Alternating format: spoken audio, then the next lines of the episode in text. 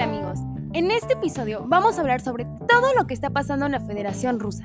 Ya sea que no sepas nada o que estás medio enterado, quédate, que te vas a quedar sorprendido con este chisme que tiene palacios, corrupción, escándalo, gente envenenada y mucho más.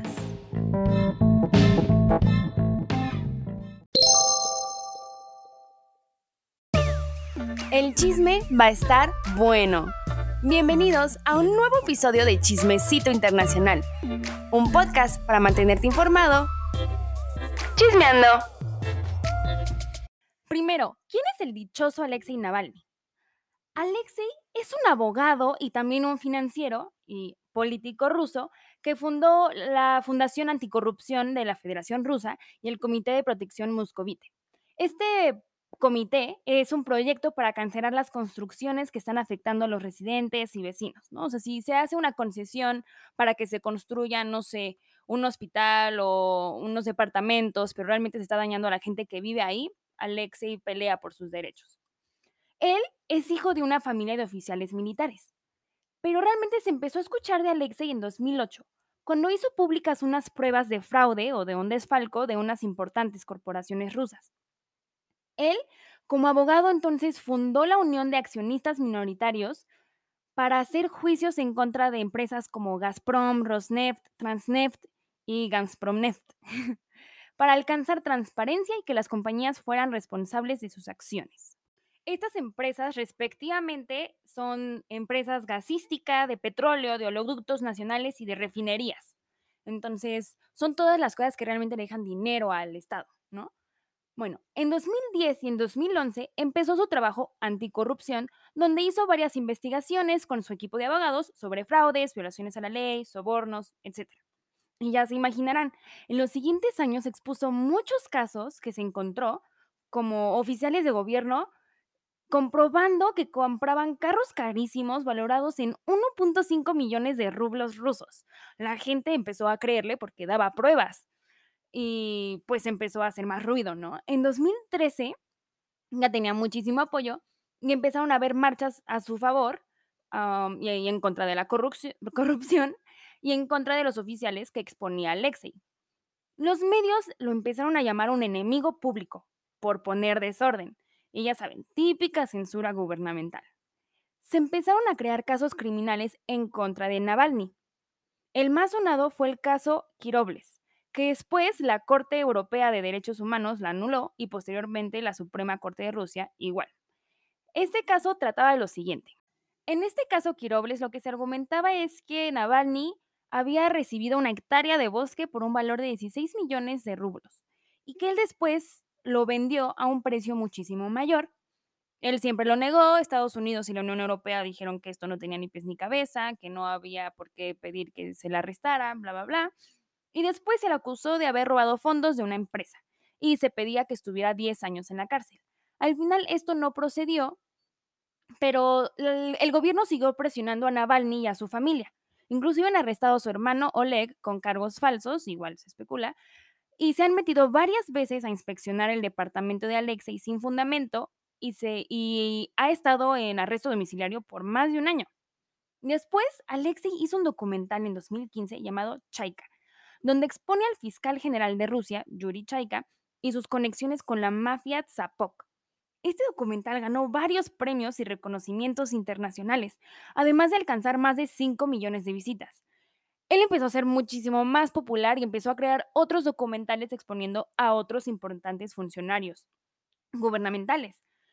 Em, y en alguno de estos lo arrestaron igual y con esto se canceló su licencia de abogado por haber tenido pues juicios contra él.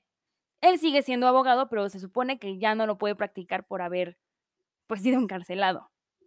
Imaginemos esto, si todo el tiempo estás inmiscuido en estar exponiendo a los corruptos y te das cuenta de todas las fallas del sistema, obviamente él dijo, pues yo lo puedo hacer muchísimo mejor. Entonces en 2017 hizo una campaña para poder ser un contendiente en las elecciones presidenciales de 2018 lo cual hizo subir mucho su popularidad y se considera que esto fue el evento político más importante de la historia rusa moderna. Él reunió más de 39 millones de rublos en donaciones, más de 380 mil firmas, 80 mil voluntarios y 19 aperturas de centros de campaña en su favor. y protestas y marchas en más de 84 ciudades rusas a su favor. Pero la ley, a pesar de decir que solo se necesitan 500 personas que voten a favor de una nominación, no se le permitió que Alexei fuera un contendiente a la presidencia por su mismo previo historial criminal. Las elecciones fueron en 2018 y las siguientes son en 2024, entonces ya no se le permitió estar en esas. Pero entonces, ¿esto qué tiene que ver con ahorita? No hay que adelantarnos, ahorita les explico. Ahora vamos a hablar de quién es Putin. Aunque ya sabemos que es el presidente, hay que ver más o menos su contexto. Vladimir Vladimirovich Putin. Él nació en Leningrado, hoy San Petersburgo. Tiene el nombre más ruso que podamos pensar. Él fue oficial de inteligencia y político y ha sido presidente desde 1999 hasta 2008 y después fue primer ministro de 2008 a 2012 mientras Medvedev era el presidente porque su constitución no lo permite ser presidente de corrido todo el tiempo y después volvió a ser presidente de 2012 hasta hoy. Él, aparte de esto, fue oficial de inteligencia extranjera, seguramente ya lo sabían, pero fue oficial de la KGB por 15 años. Estuvo seis años en el Dresden de Alemania del Este y fue prorector de la Universidad Estatal de Leningrado. Ahí ya sabemos, fue el encargado de relaciones externas institucionales y siempre fue muy destacado en todo lo que hacía. En julio de 1998, el presidente Boris Yeltsin nombró a Putin director de los servicios de seguridad federales, de la FSB, y después se volvió el secretario del Consejo de Seguridad. Yeltsin hay que asumir que lo amaba o que veía algo en él que no venía en alguien más, porque en 1999 lo nombró primer ministro la gente lo quería o lo aprobaban fácilmente. Pero hay que pensar, Yeltsin era muy errático y Putin es frío, se mantiene con calma y es muy decisivo bajo presión. Y ha ganado las elecciones desde, entonces, entonces algo debe estar haciendo bien. Él restauró el control de 89 regiones y repúblicas, las dividió en distritos federales y ha enfrentado ataques terroristas, mayoritariamente chechenos, como les platiqué en el episodio de videojuegos.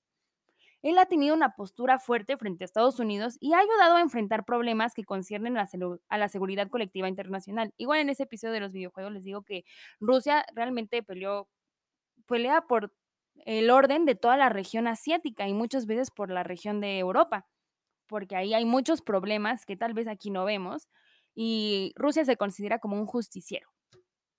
Ahí le tocó el problema de Siria, de Crimea y muchos otros. Pero realmente por lo que ahorita Navalny quiere que ya no se apoye al partido de Putin, Rusia Unida, es por los escándalos de corrupción. Porque todas las empresas que les dije, Gazprom, Rosneft, Transneft y Gazprom Neft, son controladas por el Estado, pero por sus amigos. los amigos de Putin son los dueños de estas empresas. A pesar de ser empresas privadas, se dice que las controla el Estado. Y hay muchas pruebas de fraude, sobornos, eh, desvíos de dinero. Y por eso pues se cree que Putin es quien encabeza toda esta mafia gubernamental. Y entonces, ya viendo el contexto de estas dos personas, veamos una línea del tiempo, por así llamarla, de los sucesos que han pasado. No es necesario indagar en cada video que ha publicado Alexei exponiendo a diversos oficiales, pero cabe mencionar y mantener en mente que ha sufrido distintos atentados contra su vida. Uno de ellos fue el 27 de abril de 2017, cuando le lanzaron un químico verde en la cara que le causó la pérdida del 80% de la vista de su ojo derecho. En su momento, Alexei culpó al Kremlin del ataque. Otro fue en julio de 2019, cuando lo arrestaron y lo encarcelaron. Dentro de la cárcel fue hospitalizado con severos daños a sus ojos y su piel. En el hospital dijeron que fueron reacciones alérgicas a algo, pero nunca se supo a qué. Pero nuestro chisme va a tener su clímax en agosto de 2020, cuando Alexei Navalny sufrió un atentado con un arma biológica. Vamos a ponerle musiquita para añadirle suspenso.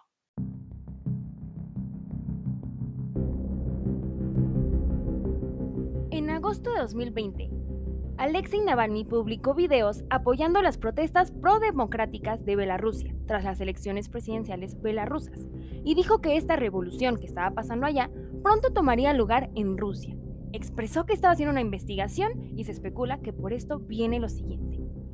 Alexei Navalny viajaba en un avión el 20 de agosto de 2020 de Siberia a Moscú. De pronto se empieza a sentir mal. Entonces el avión tiene que aterrizar de emergencia en el hospital de emergencia de Omsk, en Rusia. Acto seguido, entra en un coma. Se decía en su momento que le habían envenenado su té. Los doctores primero dijeron que se trataba de un desorden metabólico por la falta de azúcar en su sangre. En ese momento de incertidumbre, fundaciones se reunieron para sacar a Alexei del país, ya que se creía que si pasaba su coma en Rusia, quien haya tratado de hacerle daño regresaría al hospital a terminar su trabajo. Entonces, fue trasladado a Berlín para recibir su tratamiento allá. Para no hacer el cuento largo, más tarde se descubrió que fue envenenado con un arma biológica llamada Novichok, un arma de uso militar creada en la época soviética que ya está prohibida.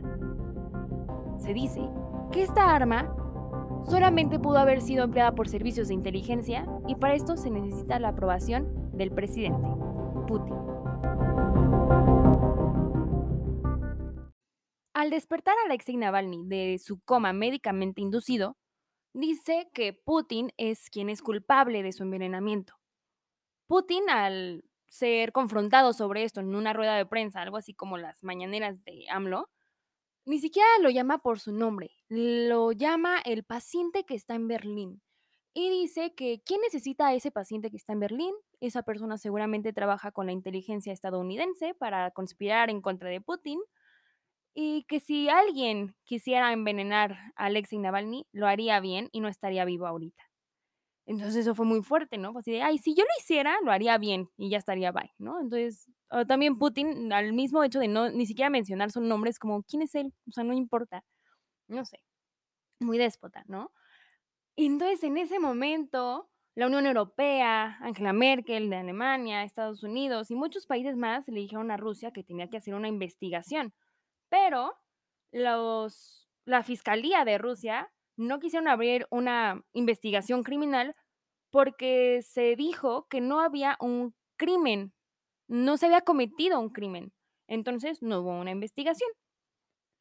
Posteriormente, Alexei dijo que iba a regresar a Moscú y todo, y entonces, ¡pum!, una orden de aprehensión en contra de, la, de Alexei.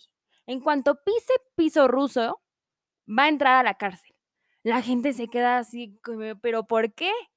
Y entonces se dice que en 2014, una de las tantas veces que fue arrestado, se le dio libertad condicional. Y esta norma la violó en el momento en el que se fue a Alemania. Entonces, en cuanto regrese, va a ser arrestado. Eh, en este arresto tenía que estar reportándose constantemente sobre su paradero y pues no podía salir del país. En el momento de haber salido, violó su sentencia. Y entonces, obviamente, o igual todos estos países de la comunidad internacional empiezan a decirle a Rusia que eso no tiene fundamento y que no lo pueden arrestar. Pero bueno, llega a Rusia el 17 de enero de 2021 y como se dijo, en el aeropuerto es arrestado. Y se dijo que estaría detenido hasta el 15 de febrero por violar su libertad condicional. Y entonces hubo muchas marchas. La más importante el 23 de enero de 2021. Y todo esto por un video que subió cuando fue arrestado. Y este video les va a sorprender. El video dura casi dos horas y tiene como objetivo enseñarle al pueblo ruso cómo es que un oficial soviético ordinario se convirtió en un loco obsesionado con el dinero, el lujo y listo para destruir el país. Esto según las palabras de Alexei Navalny. Ok, cabe mencionar que yo no estoy de acuerdo con mucho de lo que dice Alexei, de hecho me cae medio mal, pero pues yo nada más les digo lo que viene en el video. Él principalmente expone tres cosas en este video. Una, varias incongruencias de Putin en su discurso político, desde que primero se presentó como un partidario de Lenin, eh, súper pro del comunismo y ahora es súper espiritual y súper conservador y todo el tiempo está en las iglesias, ¿no? Y expone varias amistades que tiene y sus vínculos con las empresas más ricas ahorita de Rusia. Entonces después ahí se va a prestar todo para la corrupción. Otro punto es que él era el encargado de licencias de exportación, entonces que él directamente permitió muchos desfalcos. Y el tercer punto, o el que hizo más ruido ante la población rusa, fue el Palacio de Putin. Para no meternos en detalles sobre cosas que tal vez no vamos a entender, lo importante es que muchos de los casos que les digo que él subió muchos documentales exponiendo a diferentes empresarios y todo, es que en este video expone cómo todos ellos están vinculados directa o indirectamente con Putin. ¿Se acuerdan que les hablé de Transneft, no? La empresa de oleoductos nacionales. Esta es encabezada por Nikolai Tokarev. Y Nikolai Tokarev fue un roomie de oficina junto con Sergei Chesmenov, uno de sus mejores amigos, ¿no? Después, cuando les dije que estuvo en la Universidad de Leningrado trabajando ahí, ahí también trabajó con Nikolai Tokarev, el mismo que les digo, el de Transneft, con Ilian Rami, y con Víctor Karim. Con ellos se hizo mejores amigos haciendo artes marciales y con ellos también expuso muchos casos de empresas, desfalcos, etc. Y en lo que les digo de las licencias de exportación, ahí expone que mientras él estaba encargado en San Petersburgo, permitió que eh, los bandidos de San Petersburgo, así se llamaba un grupo criminal, encabezado por Ilya Trauber, permitió mucho, pues que creciera el crimen en esa zona y del mismo modo eh, ayudó a enriquecer a sus amigos y a las empresas de sus amigos, como Gumbor. A grandes rasgos realmente son pues muchos escándalos de corrupción que, que meten a Gazprom, la empresa de gas, es como su Pemex, pero de gas, ¿no? A Rosilla Bank, el banco de Rusia, pero no el central, o sea, un banco normal, donde él tiene todo su dinero y al parecer también todo el de sus amigos y es el banco que ocupan, entonces se cree que pues ahí hay muchas cosas incongruentes y que ha ayudado a fondear muchas muchos proyectos de los que están en contra y también en este, en este rubro de sus escándalos también lo acusa de arreglar las elecciones desde 1996, o sea, desde antes de él ser eh, presidente. Eh, Alexe expone muchas pruebas de muchas cosas, inclusive intercepta unas cartas, bueno, no las intercepta, pero una, encuentra unas cartas de su ex esposa, de Putin, que intercambiaba con una chica alemana en su momento, contándole detalles de su vida, en pruebas, y más que nada, o sea, algo que hizo mucho ruido fue que la dirección desde donde las mandaba la esposa de Putin, donde ella decía, ay, te escribo desde mi oficina, bla, bla, la, la dirección era el puerto de San Petersburgo, entonces más pruebas de que realmente estaba todo el tiempo en el puerto donde operaban los bandidos. Entonces no es como que pueda decir, ay, no, yo nunca estuve ahí, si su esposa al parecer estaba ahí todo el tiempo de encargada, porque decía que era su oficina en esas cartas. Y todo esto culmina y termina teniendo sentido con el, punto, el punto 3, el palacio. Para que se den una idea, Alexei se mete con drones desde un barco para enseñar el palacio de Putin. Este palacio tiene desde el helipuerto, una casa del té, un estadio de hockey. Ya se imaginarán, ¿no? O sea, es una fortaleza por la que no se puede llegar ni por cielo, ni por tierra, ni por agua. Entonces tú dices, ¿cómo se llega? Y él te expone unos túneles. Y bueno, a ver, les voy a explicar. A ver, primero que nada hay que decir que este chisme del palacio no es algo nuevo. Hace como seis años ya se habían mostrado imágenes de satélite que mostraban el castillo, que ya estaba terminado, y en ese momento eh, Putin se disculpó y dijo que iba a vender el castillo. Y al final se terminó el chisme cuando se supone que se hizo la compra del castillo a um, un empresario. Y ya. Entonces Alexia ahorita expone que grabó desde su dron cómo el castillo sigue en construcción y mide más de 17.691 metros cuadrados, o bueno, abarca. Es 39 veces el Principado de Mónaco.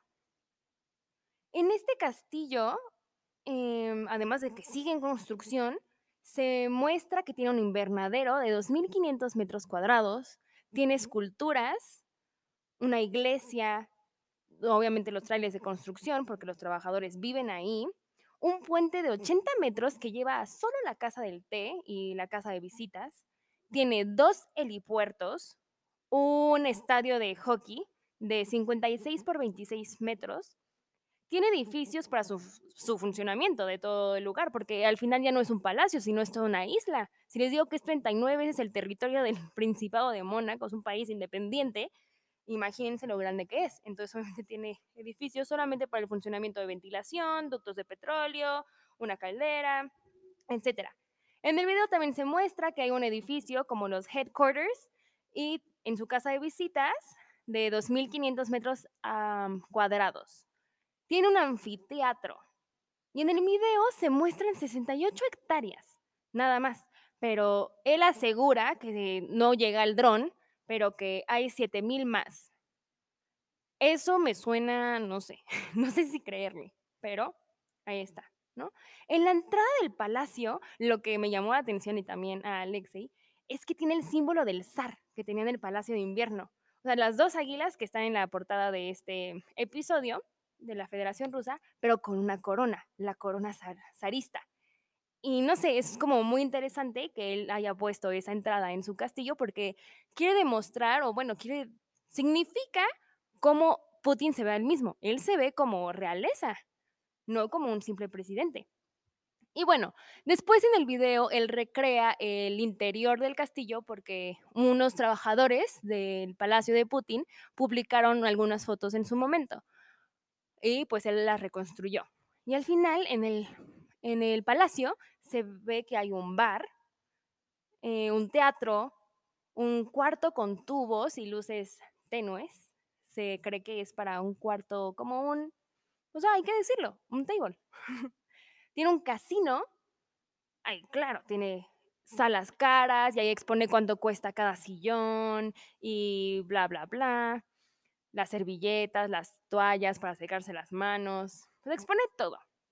Y muestra que también hay un cuarto de billar, un cuarto de baile, un, un salón de entrenamientos y un salón de entretenimiento con juegos, maquinitas, etc.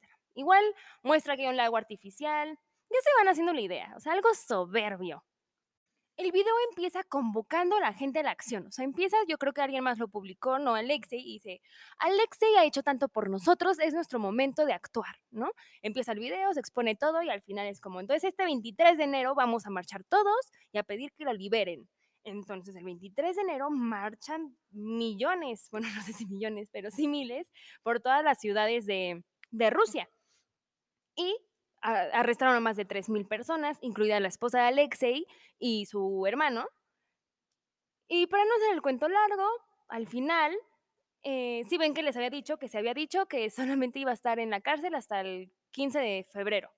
Bueno, pues el 2 de febrero se dictaminó que no, que va a estar sentenciado a 2.5 años en la cárcel. Y ya, palabra final. Alemania, Estados Unidos y otros países le pidieron a Rusia que lo liberaran porque no había fundamento para la aprehensión.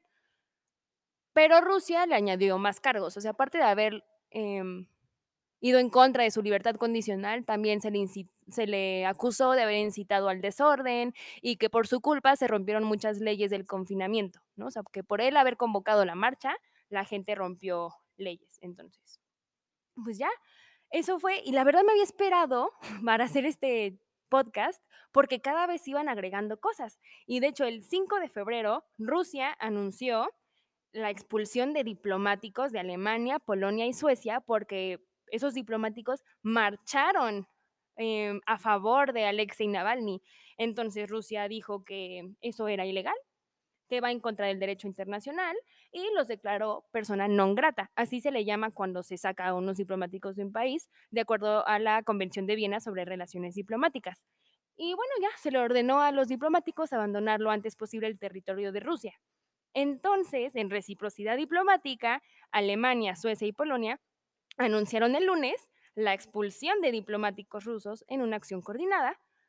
Y pues ya, lo sacaron, ahora ya no es solamente un, un rollo de Rusia contra Alexei Navalny, sino ya toda la población y ya se metieron pues chismes diplomáticos de que gente fue expulsada y Alemania y Polonia y Suecia pues también sacaron a los rusos de su territorio y ahí vamos. Este chisme yo creo que se va a seguir desenvolviendo y las elecciones son en 2024.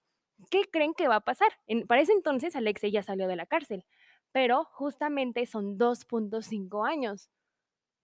Tal vez para meter su registro ya no, o sea, ya no va a poder. Pero una cosa sí, el partido Rusia Unida perdió muchísima credibilidad en este periodo.